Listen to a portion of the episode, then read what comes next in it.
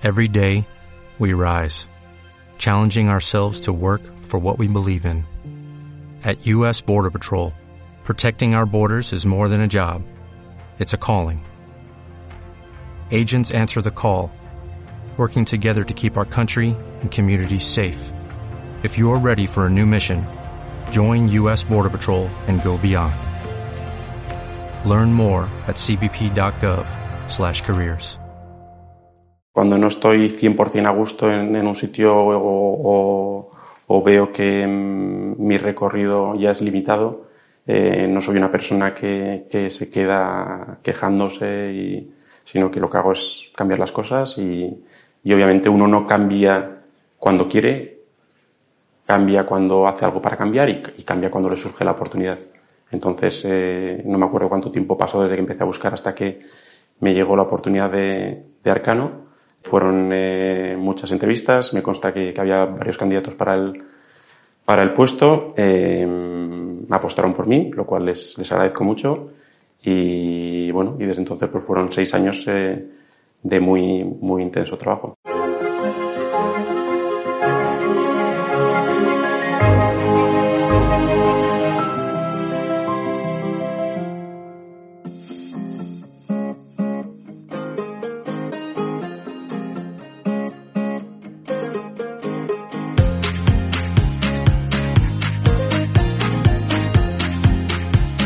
Bienvenidos a All in the Game, el podcast que te acerca a las personas que lideran la industria de gestión de activos en nuestro país.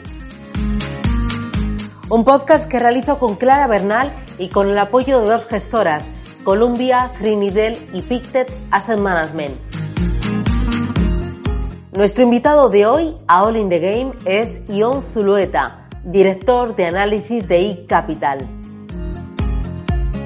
Estuve tres años en, en la gestora de, de la Cucha, eh, diferentes eh, funciones dentro del, dentro del equipo de gestión. Eh, entre ellas eh, llevaba, gestionaba eh, un fondo de fondos de retorno absoluto. en aquellos años estaba muy en boga la, la, gestión alternativa, pero la gestión alternativa líquida, no, no los mercados privados de hoy en día, sino más el retorno absoluto, hedge funds y demás. Y, y entonces en aquel momento allá por 2007, 2008, eh, tuve claro eh, que quería desarrollar mi, mi carrera eh, en esa dirección y, y, quería trabajar en un fondo de hedge funds. Eh, entonces tuve varias eh, entrevistas para ir a, a Londres y, y, el proyecto que más me, me ilusionó y donde apostaron por, por mí fue Valid Asset Management, que es eh, o era una filial del grupo Credit Andorra, que en el pico de activos pues llegamos a gestionar 2.000 millones en, en hedge funds, que, que, es, mucho dinero. Ion Zulueta se incorpora en 2021 como director de análisis de eCapital tras haber formado parte del Multifamily Office de Arcano Partners durante seis años. Antes trabajó en Credit Andorra, en Valiria Asset Management, en Cuchabán y también en Inversis. Hay dos aspectos que como profesional le han marcado. Uno, haber trabajado como banquero privado, lo que le permite entender mejor al cliente y tener un perfil técnico más completo. Y después, estar al frente de la selección de activos y construcción de carteras. Estudió ADE en la Universidad de Deusto y de ahí se especializó en consultoría, algo que también le ha aportado mucho. Los que le conocen dicen que es muy analítico, riguroso, detallista y tenaz Su equipo, una familia comprometida, todos van a meter el gol en la misma portería. Cosas que hemos descubierto. Ha jugado muchos años al hockey hierba en la división más alta a nivel nacional. Si fuera un deporte profesional, dice que le habría encantado vivir de él. También le encanta el mar. En otra vida, Ion había trabajado en el oceanográfico. Además, le gusta viajar la montaña y le encanta escuchar podcasts cuando viaja a su tierra.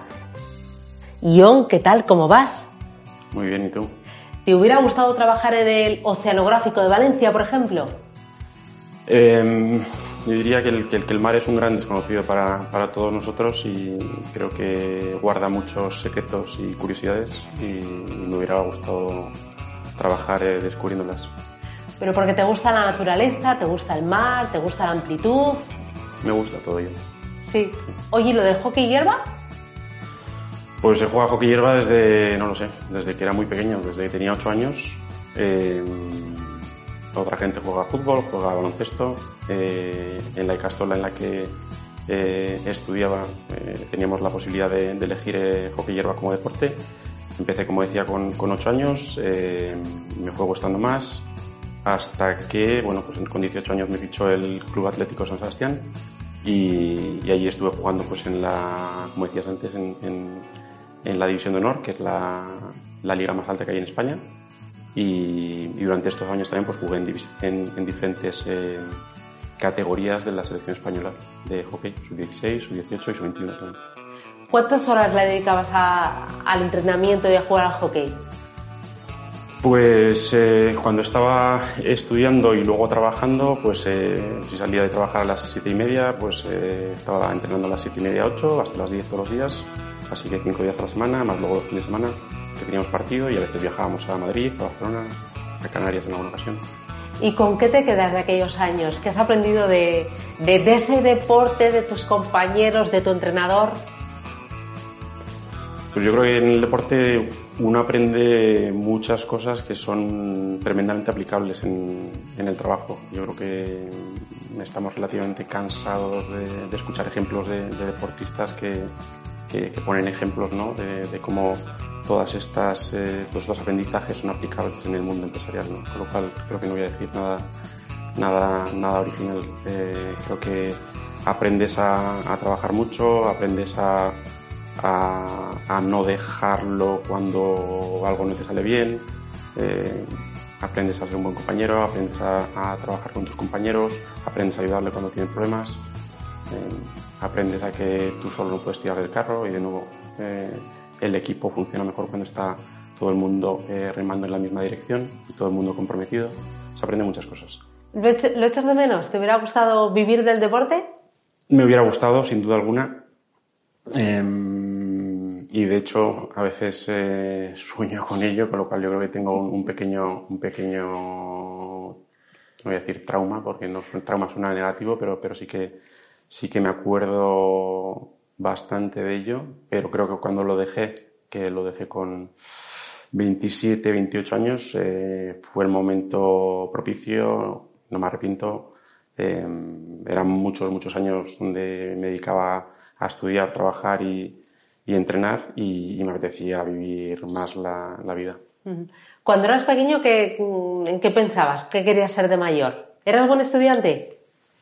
Sí, era buen estudiante. Eh, era una persona eh, estudiosa. Eh, no siempre, no sé decir, brillaban las, las, notas. Era más bien un estudiante de, de, de siete, pero, pero sí, era una persona aplicada respecto a qué quería ser, pues cuando era una persona muchísimo más joven y quizá por, por, por influencia de, de, mis padres, eh, como te decía antes, eh, pues pensaba en ser médico, pero cuando ya tuve uso de razón, pues me di cuenta que no, que no era lo que, lo que quería hacer. Y, y luego más adelante, cuando tenía 19 años aproximadamente, eh, tuve un accidente de moto y bueno, pues como no había sido mi, mi culpa, sino que fue un coche que, que se me cruzó, pues me dieron una indemnización que, también fue un poquito más elevada por ser, eh, entre comillas, deportista de élite. Y, y, entonces ese dinero eh, lo invertí en lo que entonces era Indosuez. no es que yo lo invirtiera, sino que busqué asesoramiento y, y, entonces en ese momento me empecé a, a, interesar por el, por el sector en el que trabajo. Empiezas a estudiar en la universidad, ¿cómo son los años de universidad? Eh, sinceramente, eh, si, si, volviera hoy a la universidad, eh, la aprovecharía eh, mucho más. Eh, cuando vas a la universidad eres em, excesivamente joven eh, y no eres, yo creo, consciente de todo el partido que le puedes, que le puedes sacar. Y cuanto más partido le saques, luego más te va a servir en tu, en tu, vida, en tu vida laboral. ¿Eras buen estudiante en la universidad? ¿Sacas buenas notas? Sí. Sí. Sí, sí. ¿Y luego terminas y cómo es tu primer puesto de trabajo? Pues em, estuve estudiando em, fuera eh, casi un año, que estuve en, Dinamarca, em, y mientras estaba allá estaba también pensando en, mi futuro, en mi futuro más, más cercano, y estaba pensando por lo tanto en las prácticas de, verano. Y, entonces eh, me puse en contacto con, varias agencias de valores en, en San Sebastián y, y entonces bueno empecé a hacer unas prácticas en en Safei, lo que luego fue Inversis y lo que hoy es eh, Antbank. Y, estuve allá tres meses y luego ya me, cogieron de, fijo y ahí empecé como, como banquero privado y estuve allá dos años. Oye, ¿y lo de Dinamarca cómo fue? Pues muy divertido. ¿Es muy diferente el método de enseñanza en Dinamarca España? Eh, es una enseñanza más más práctica eh, y más a través de, trabajos y proyectos que, a través de, la teoría y los exámenes ¿no? basados en, esa teoría.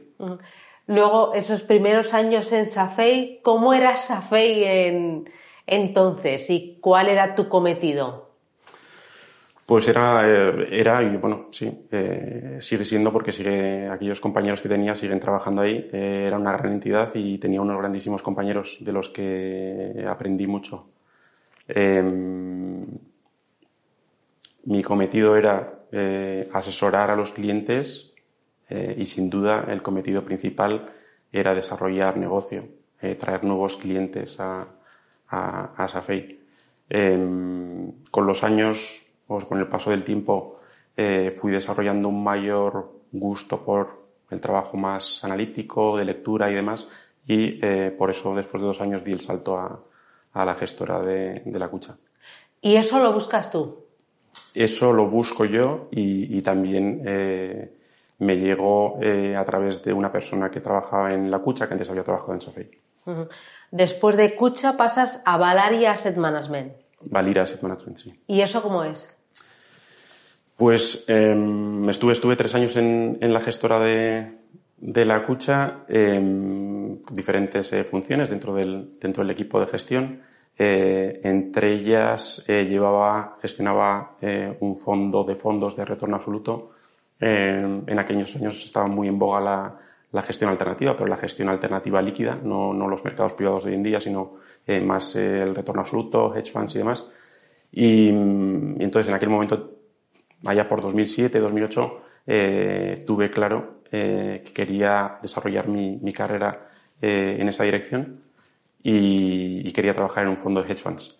entonces tuve varias entrevistas para ir a, Londres y, el proyecto que más me, ilusionó y donde apostaron por, mí fue Valir Asset Management, que es o era una filial del grupo Credit Andorra, que en el pico de activos pues llegamos a gestionar 2.000 millones en, hedge funds, que, es, que es mucho dinero. Entonces fueron años de, de muchísima, muchísimo aprendizaje, eh, pero luego, por, por desgracia, aquel, aquel, aquel proyecto llegó a, a, su fin por, por, por, un solo error que, que, se cometió y que, y que, bueno, pues que hizo que el, que el, que el proyecto en, en 2011 pues llegara a su fin. ¿Qué error fue aquel? ¿Qué error fue aquel? Pues un error que, yo creo que hoy en día ninguno debemos cometer y que con suerte ninguno volveremos a cometer, eh, que es eh, no apreciar e infraestimar el riesgo que corre un inversor cuando existe un desequilibrio entre la liquidez de los activos del fondo y los términos de liquidez del vehículo que gestiona. Es decir, si el fondo de hedge funds que gestionaba o que gestionábamos eh, ofrecía una liquidez mensual o trimestral y, dedicaba una pequeña parte, aunque fuera un 5%, a invertir en hedge funds, que lo que hacían era eh, prestar dinero a compañías, pero eran préstamos privados, préstamos totalmente ilíquidos, pues al final te das cuenta que tú estás ofreciendo eh, una liquidez mensual o trimestral, pero en realidad lo que tienes debajo, parte de lo que tienes debajo es totalmente líquido.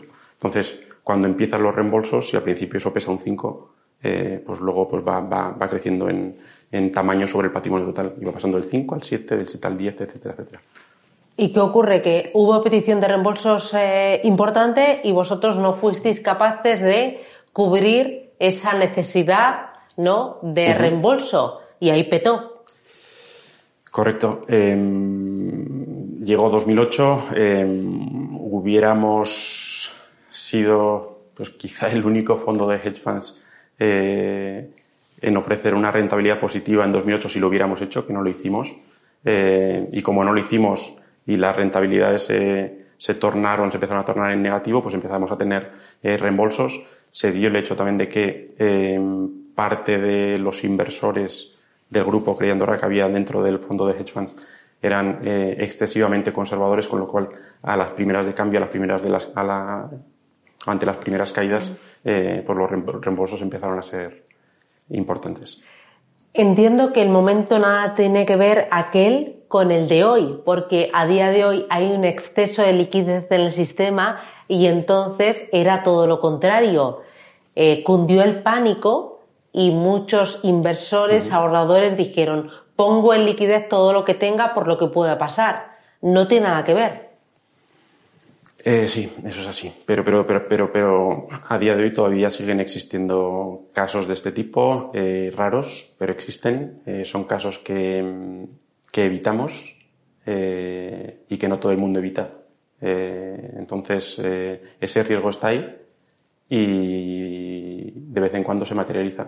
Pero hasta que se materialice, el riesgo es, es latente. entonces, en los últimos años, Hemos conocido el caso de, de, H2O, que es una filial del grupo Natixis, eh, y sea algún caso de un riesgo latente que aún no se ha materializado, pero que no voy a mencionar por no hacer daño a la, gestora. Bueno, pero son casos puntuales, ¿no? Al final, eh, la industria ha crecido mucho, la regulación ha ayudado mucho a dotarla de transparencia y de los eh, controles suficientes para garantizar que eso no vuelva a pasar. Sí, sí, por una parte, pero, pero, pero, pero volverá a pasar.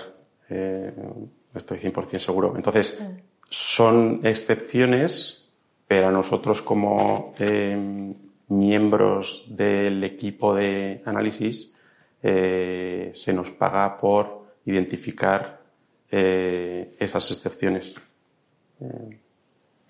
De ahí saltas Arcano. ¿Cómo es aquello? ¿Lo buscas o te llega? Lo busco. También, o sea, tú vas buscando, buscando. Sí, sí, como, como te decía antes, eh, cuando no estoy 100% a gusto en, en un sitio o, o, veo que mm, mi recorrido ya es limitado, eh, no soy una persona que, que se queda quejándose, y, sino que lo que hago es cambiar las cosas y, y obviamente uno no cambia cuando quiere, cambia cuando hace algo para cambiar y, y cambia cuando le surge la oportunidad. Entonces, eh, no me acuerdo cuánto tiempo pasó desde que empecé a buscar hasta que me llegó la oportunidad de, Arcano. Em, pero bueno, llegó, eh, fueron eh, muchas entrevistas, me consta que, había varios candidatos para el, para el puesto, em, apostaron por mí, lo cual les, les, agradezco mucho. Y bueno, y desde entonces pues fueron seis años de muy, muy intenso trabajo. ¿Y cuál es tu trabajo y cómo es trabajar en Arcano? ¿Y cuál es la diferencia con tus otros puestos anteriores? Pues em, yo creo que mencionaría algunas características, yo creo que son diferenciales de, Arcano o de, empresas como Arcano. ¿no? Eh, creo que la, exigencia es, máxima. Em, a pesar de eh, tu ser un empleado, creo que hay un, un carácter muy emprendedor que al final eh, eh, esa posibilidad de, emprender pues la tienen cada uno de los empleados de, emprender, de aportar. Eso creo que es diferencial. Y, a mí siempre me ha gustado eh, estar en entidades en donde em, el esfuerzo se paga. El esfuerzo se paga y, y el resultado se paga. entonces, cuando eh, encuentras una entidad como Arcano o como iCapital en este caso, en donde eso sucede, eh, ahí estoy a gusto. De Arcano, ¿saltas también, buscas iCapital? No, eh, bueno, iCapital, como, como sabrás, compró el Multifamily Office de, de Arcano en agosto de, de 2021 y, bueno, y en esa época nos, nos incorporamos y la verdad es que hemos encontrado una, una empresa, una entidad financiera fantástica, eh, compañeros eh, fantásticos también en el plano profesional y sobre todo en el plano eh, personal y esto aplica tanto a, compañeros como, como, a socios. no tengo más que buenas palabras hacia, hacia ellos y, y mi día a día pues prácticamente no, no ha cambiado. he notado un grandísimo apoyo desde el principio, un apoyo que sigo teniendo. no me gustan las injerencias, apenas las tengo, tengo gran libertad eh, y trabajo mucho, pero eh, de nuevo, eh, trabajar mucho si luego se recompensa, para mí no es un problema. ¿Cómo es tu trabajo a día de hoy en iCapital? Pues bueno, yo al final me dedico a algo relativamente concreto y es lo que he hecho los últimos, no sé, 18 años, que es seleccionar gestores. Al final, nosotros a través de, de, lo diversificadas que están las carteras y a través de las decisiones que se toman a nivel de asset allocation, pues decidimos invertir en una serie de clases de activos, en una serie de, de mercados, en una serie de estrategias y mi labor y la de eh, mi compañera eh, Ana María Expósito es encontrar eh, los mejores gestores o encontrar un buen gestor que invierta por nosotros en estos mercados. ¿Qué tiene que tener un buen gestor para que a ti te brillen los ojos? Un buen gestor, eh, pues tiene que ser una persona con, mucha experiencia, tiene que ser una persona eh, que le apasione su, su, trabajo, tiene que ser una persona muy comprometida, tiene que existir una alineación de intereses, eh, tiene que ser una persona con, que tenga un, unos eh, recursos tanto tecnológicos como, de persona, de equipo, ya sea equipo de análisis como equipo de operaciones, equipo de riesgos muy potente. Y cuando tú seleccionas un vehículo para incorporar a tu cartera, em, ¿qué le pides a ese vehículo? Em, ¿Cuánto tardas? ¿Cuánto pesa el análisis cuantitativo y el cualitativo? Buen punto. Em, yo creo que eh, con, toda la humildad, pero también rotundidad y creencia en lo que digo, en la industria eh, existe un foco excesivo en em, considerar que, el track record es la clave de la decisión. Eh, para mí el, el, track record es eh, una referencia, es una, es una guía y luego el trabajo cualitativo que hay que hacer a posteriori es, es lo más importante. Y luego también hay que hacer un trabajo muy importante de eh, análisis de ese track record y de desgranar muy bien lo que es el puro alfa eh, de lo que son otro tipo de em, exposiciones eh, que han podido eh, ayudar a que el gestor bata a, un índice determinado. Además, a ti te pesa el que sea una gestora grande, que sea una gestora boutique. Ahora, por ejemplo, que se llevan mucho los temáticos, los tienes en cuenta, te dejas llevar por este tipo de modas. Em, gestora grande, gestora eh, mediana, eh, no tengo a priori em, preferencias. Eh, tiendo a encontrar más oportunidades en, en boutiques, en gestoras de tamaño medio, que no tiene por qué ser pequeño. Dicho esto, también en las grandes, en ocasiones te encuentras grandes eh, gestores y en las grandes también hay veces que algunas de ellas operan a través de diferentes eh, boutiques, con lo cual, vuelvo a decir, a priori no tengo ninguna, ninguna preferencia, pero sí que, bueno, pues en las, en las gestoras más pequeñas pues exigen o existen una serie de, de características que, que hace que, que, las prefieran, ¿no? como eh, alineación de, de intereses, especialización. Y además de la gestora, entiendo que incorporas eh, elementos ESG, ahora lo de la sostenibilidad parece que si no lo incorporas a la cartera estás fuera de juego y no sé si también tú eres muy de temáticas o ese tipo de modas lo dejas a otro lado o quizás no es una moda y tú dices, oye, para mí es parte de estructural porque creo en ello. O sea, ¿cómo ves todo este movimiento? Porque lo de los temáticos hace tres años no existía y ahora comemos con ellos todos los días. Sí. Eh, decir, intento conocerme a mí mismo em, y en ese conocimiento de mí mismo creo que soy bastante consciente de que, soy bastante, bastante contraria y esto también a veces eh, eh, se, o, lo aplico a las, a las inversiones, no de forma consciente sino inconsciente. Y, y, y en el caso de, de los fondos temáticos, eh, lo cierto es que hemos mantenido en los últimos años una posición muy, muy escéptica.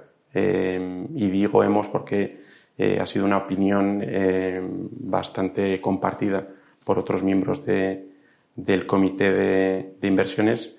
Dicho esto, hemos podido mantener esta opinión y también la decisión de limitar la exposición a estos fondos gracias a que no tenemos imposiciones de ningún tipo por parte de, de, del equipo directivo o, o de los socios de, de, la empresa en la que trabajamos y al final trabajamos en una empresa en donde eh, se promueve el, el, el libre pensamiento. ¿no? Y por ejemplo, con los fondos ESG, ¿qué te parece toda esta ola? ¿Crees que hay mucho de copostureo y poco de verdad? ¿O crees que hay mucho de verdad que ahora podría sufrir también con eh, esta volatilidad de los mercados sí. que nos va a hacer mirar más a la rentabilidad y pensar menos en el ESG? Sí, no, no creo, creo que tiene, tiene todo el sentido el incorporar eh, el ESG al proceso de, de inversión. Eh, no tengo datos para, para justificar lo que voy a decir, pero estoy de acuerdo en eh, lo que eh, decías de que probablemente eh, haya gente que, que, se tome muy en serio esa labor de, análisis y, otros menos y que lo incluyan en su proceso de inversión más como una parte de marketing. Uh -huh. ¿Y alternativos en este momento qué te parece? Ahora que, que cuesta, uh -huh. bueno, que es prácticamente tarea imposible el batir a la inflación.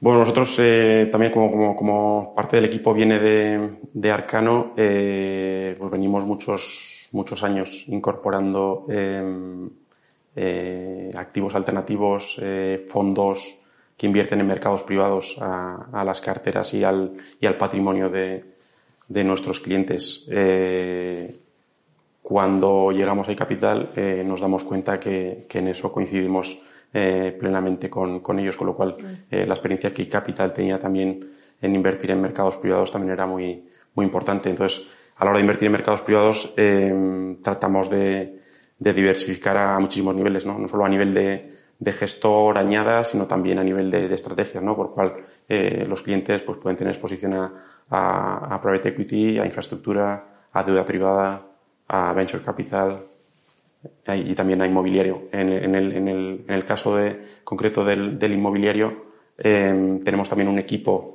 que, se dedica a invertir directamente y esa es la razón por la que eh, la inversión en, fondos inmobiliarios suele ser bastante más reducida comparando con, con otras estrategias, porque normalmente pues, eh, compramos eh, inmuebles directamente con, un sesgo fuerte a España. ¿Y en un futuro no muy lejano te ves incorporando a cartera activos digitales, NFTs, eh, tokens. ¿Qué, ¿Qué, te parece todo este ecosistema? Pues a priori, eh, desde luego que interesante. Eh, creo que antes de invertir, eh, como con, con, todos los activos, todos los mercados, todas las estrategias, uno tiene que ser un, un, gran conocedor de las mismas y tiene que sentirse muy cómodo antes de tomar la decisión de, de invertir. ¿no? Entonces, más allá de esto que acabo de decir, eh, yo creo que de nuevo, tanto mi, mi, opinión como la de otros miembros del equipo, es que eh, sin venir a, opinar sobre a largo plazo si va a merecer la pena invertir en, en criptoactivos, eh, a corto plazo existía pues una especie de, de, burbuja, había un exceso de especulación eh, que hoy bueno, pues está, se está ajustando a los, en, en los mercados. ¿no? Hablas de tu equipo. ¿Cómo es el equipo? Pues eh, el, el, el, equipo de, de análisis eh, lo conformamos dos, dos personas, eh, Ana María Esposito y, y yo, y luego reportamos y contamos también con el, con el apoyo del comité de inversiones y comité, entre comillas, de, de producto, en donde hay tres socios de la casa, que son Pablo Mecha, Santiago Churruca y, y Guillermo Santos, eh, y luego también solemos tener dos personas eh, externas que nos ayudan sobre todo con la, con la parte más eh, macro. ¿Sufrís ahora mucho con el momento actual de mercado? Em, lo sufrimos y lo sufren los clientes en términos de lo que es la rentabilidad eh, absoluta.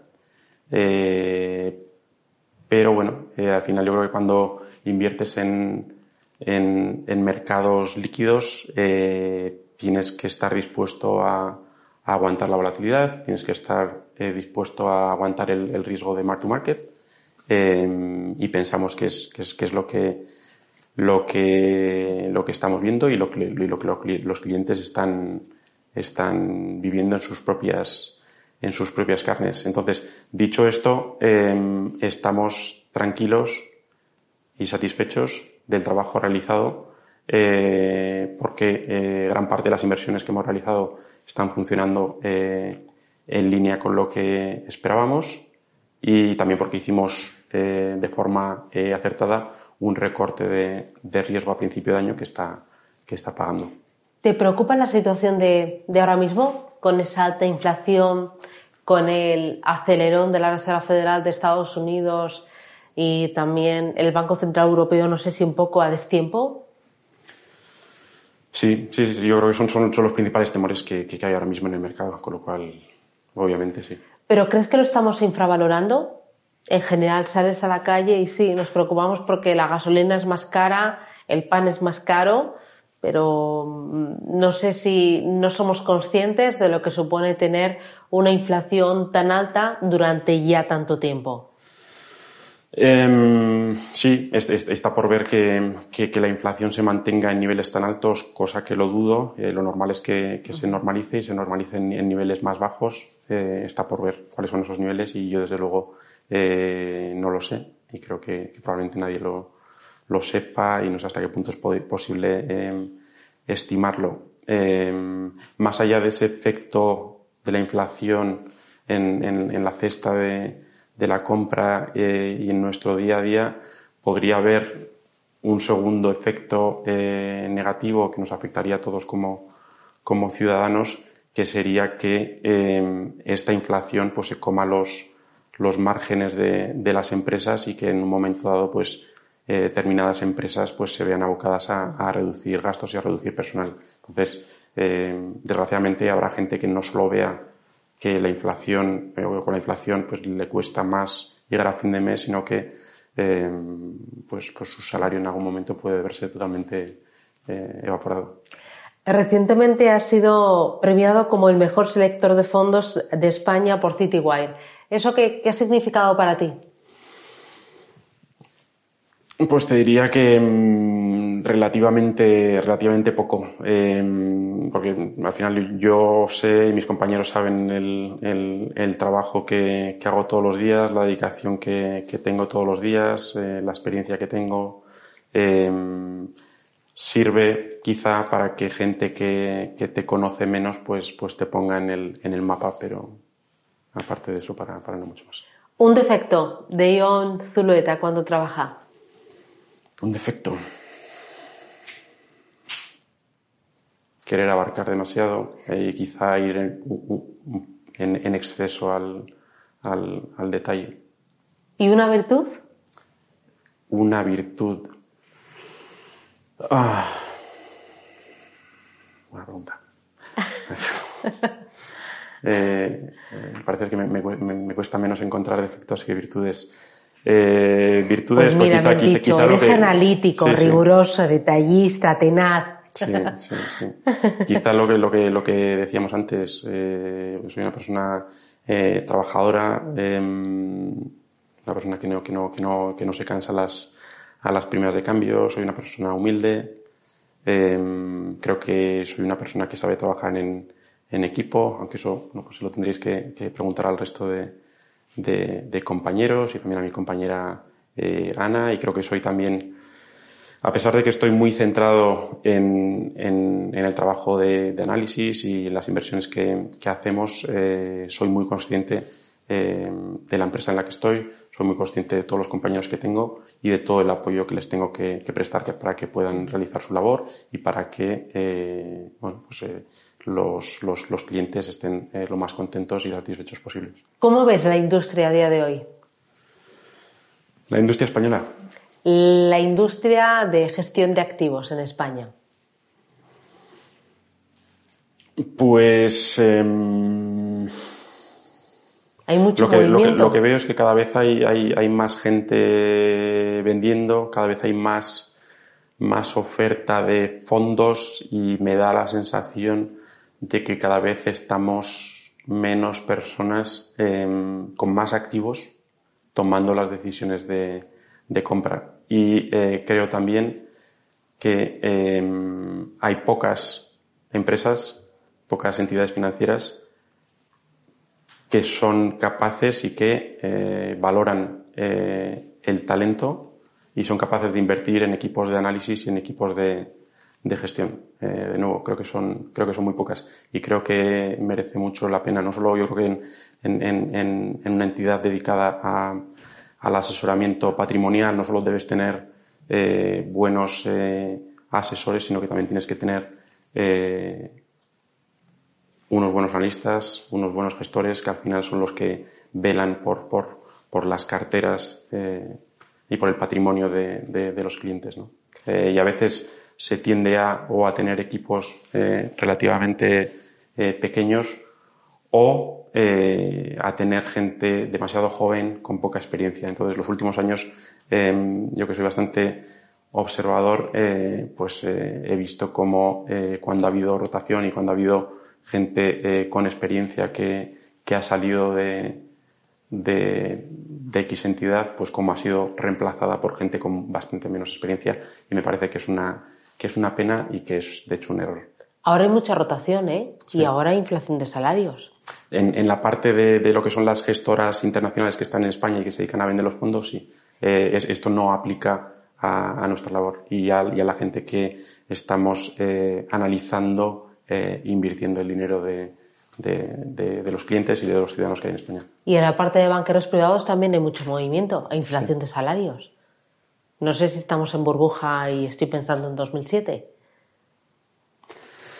Eh, pienso, pienso, pienso, que, pienso que no. Eh, pienso que no. Creo que no es, no es 2007. Creo que estamos viendo una, una, una uh -huh. corrección en los mercados que, que, que, tarde o temprano finalizará. Eh, creo que viene una desaceleración económica, eh, quizá incluso una recesión, pero que nada, nada, en mi opinión, va a tener que ver con, con 2008. De todos estos años, un momento que recuerdes, eh, no sé si para bien o para mal, que lo hayas disfrutado mucho o lo hayas sufrido mucho. Cuando, uh, a nivel profesional, cuando, cuando, eh, cuando las carteras están alineadas con el mercado, eh, pues te vas muy, muy satisfecho a, casa. Cuando el mercado te pilla a, contra, a contrapié, eh, por contra te vas muy, te vas muy preocupado. Entonces, cuando llevas una época en donde eh, estás muy alineado y, y llevas tiempo eh, eh, acertando en tus predicciones, en tus inversiones, pues de luego que, que, que, te sientes mucho más satisfecho como profesional. Las tres últimas preguntas con Columbia Nidel y con Pictet Asset Management. Una persona a la que admires.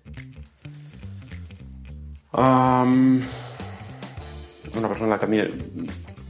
No, no, no, sabría decirte una sola persona a la que a la que a la que admiro. Eh, admiro a las personas que han que han montado eh, y capital y que, y que han sido capaces de crear esta gran, esta gran empresa. Un consejo a los jóvenes que dan sus primeros pasos en el mundo laboral. Um, que creo que, y esto es algo muy personal, creo que hay un, un exceso de, de foco en, en, el ocio eh, y creo que eh, eh, nos tenemos que, que, ganar todo lo que, todo lo que tenemos eh, y todo lo que eh, cuando éramos pequeños hemos visto que tenían nuestros, nuestros padres. Al final, lo que ves cuando eres adulto es que a uno se le regalan muy poquitas cosas y la gran mayoría de lo que acabas teniendo, pues te lo tienes que, que ganar con, con, sudor y lágrimas.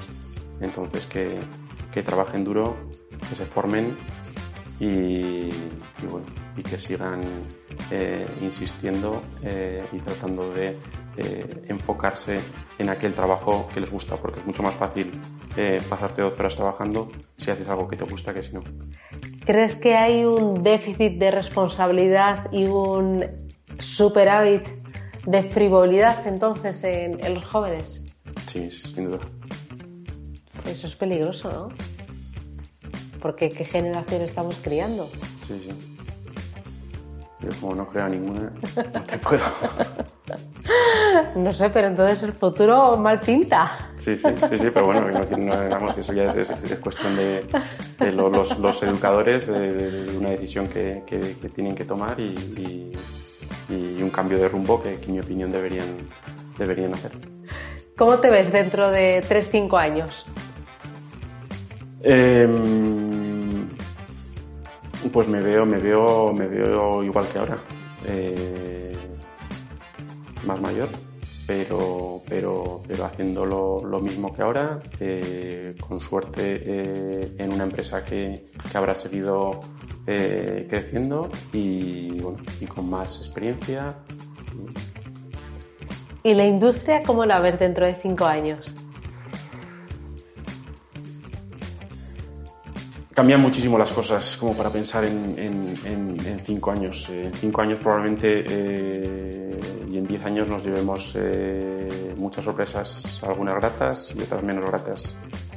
algo que estamos todos viendo, por ejemplo, es la, es la consolidación que, que se está llevando a cabo en el, en el sector financiero mundial y también, y también español. Entonces, yo creo que puede ser positivo pero también eh, a veces preocupa, eh, porque no es lo mismo eh, caer de pie en una posible fusión que, no hacerlo. ¿no? Oye, ya para terminar, me dicen que eres un poco cocinillas, que te gusta mucho cocinar. Eh, pues no, ah, eso no? es cierto. pues me lo han chivado mal. no, no, no, no, no.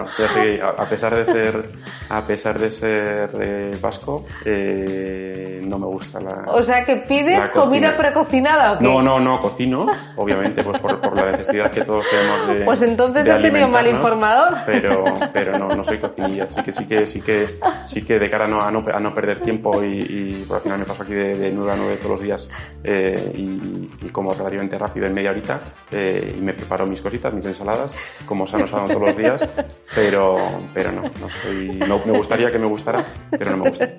Oye, ¿qué haces en tu tiempo libre? En mi tiempo libre, eh, pues parte, por gracia por desgracia, eh, descansar, porque la semana es relativamente dura e intensa. yo creo que si fuera más, más suave dedicaría más tiempo al ocio el fin de semana con lo cual eh, a veces simplemente haciendo pequeñas cositas o descansando uno ya eh, disfruta. Eh, y luego a partir de ahí pues me gusta salir a cenar, me gusta hacer deporte, me encanta ir a la montaña, me gusta conocer pueblitos alrededor de, Madrid, me gusta estar con amigos, con la familia. ¿Un pueblito para perdernos por aquí por Madrid? Um, o en uno donde hayas estado recientemente. me gusta mucho. Sí. ¿Y a tu familia suele subir mucho a San Sebastián? Mm, bueno, voy cada, cada dos o tres meses. Eh, el, único problema es que a pesar de estar a, cuatro horas en, en, coche, pues bueno, cuando llega el viernes por la tarde, pues eh, da un poquito de, de, pereza coger el coche porque llegas a la hora de cenar y luego el domingo por la mañana normalmente estoy de vuelta, entonces es, es un viaje muy cortito. ¿Y cuando vas en el coche te pones música o radio? Ah, pues soy más de música, porque llega, hay un momento en el trayecto en donde lo único que se coge es Radio María. Eh, y, últimamente eh, me estoy aficionando mucho a aprovechar bien el, tiempo del viaje. Entonces lo que hago es, eh, antes del viaje me preparo podcast de, inversores y gestores que, ¿Ah, que, admiro, entonces les voy escuchando según... Y por ejemplo, ¿qué te escuchas? Porque yo también soy un poco friki. Sí, pues bueno, pues hay, un, hay un estratega, por ejemplo, que, me encanta, que se llama Russell Napier. Y bueno, el último viaje que hice le, iba escuchando a él. Ah, y también de Value Investing. También, por ejemplo, hay una gestora que, que también eh, me, parece, me parece unos grandes gestores que son Raffer. Eh, y también además de, de, escribir y mandar a los inversores eh, cartas en donde expresan su, visión, opinión y, analizan eh, cómo está la, situación y lo que esperan en ellos a futuro, también lo hacen en, modo podcast. Mm, pero todo ligado a la economía, a los mercados. Sí, sí, sí. Debería leer más cosas fuera de, los mercados. El problema es que hay tantísimo que, tantísimo que abarcar que em, si quieres ser bueno, si quieres hacer bien tu trabajo, tu dedicación tiene que ser muy importante. Yo creo que no hay persona en el mundo que eh, destaque por hacer bien algo o por ser bueno en algo eh, y, no tenga una gran dedicación a aquello a lo que se dedica. Pues sabes que en Arcano tienen otros podcasts eh, de emprendedores que yo también soy aficionada porque yo también consumo mucho podcast y están muy bien, muy bien. Sí, sí, estoy de acuerdo. Sí. oye, para terminar, de vez en cuando te pones algo de música, dime alguna música, o que te pusieras cuando jugabas al hockey para, para chutarte ahí un poco de emoción.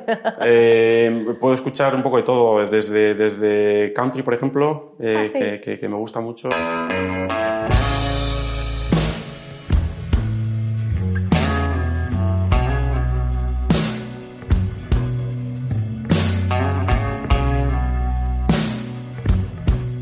Hasta, bueno, pues también en su día cuando tenía veintipocos años tuve una, tuve una mesa de mezclas eh, y solía pinchar eh, música eh, techno progressive. Todavía sigo escuchando parte de esta música, depende en qué momento. pero por ejemplo cuando hago deporte y demás, con los cascos sí que, sí que sigo escuchándola. Pues Ion, ha sido un placer conocerte. Vamos a intercambiar podcast a partir de ahora. Cuando me guste alguno mucho, te lo paso. Espero que nos escuches a nosotros y que escuches a algunos de, tus compañeros en, eh, en, otras casas para conocer su trayectoria y también su, forma de pensar y su visión de, del sector y de la industria. Enhorabuena por ese trabajo. Muchísimas gracias por colaborar en este All in the Game y hasta pronto y grandes éxitos. Muchas, gracias, a vosotras. Gracias. Gracias.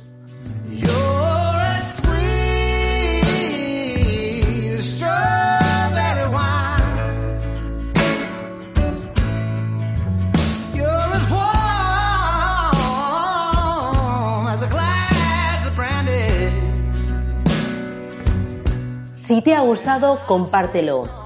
All in the Game es una serie de podcasts que realizo con Clara Bernal y con dos gestoras internacionales, Columbia, Trinidad y Pictet Asset Management, dos gestoras comprometidas con la educación financiera y la inversión sostenible.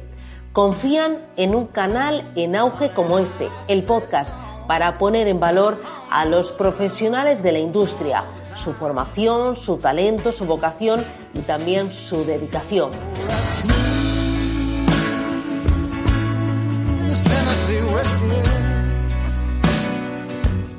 Columbia Trinidad y Pictet Asset Management estamos orgullosas de que confiéis en All in the Game.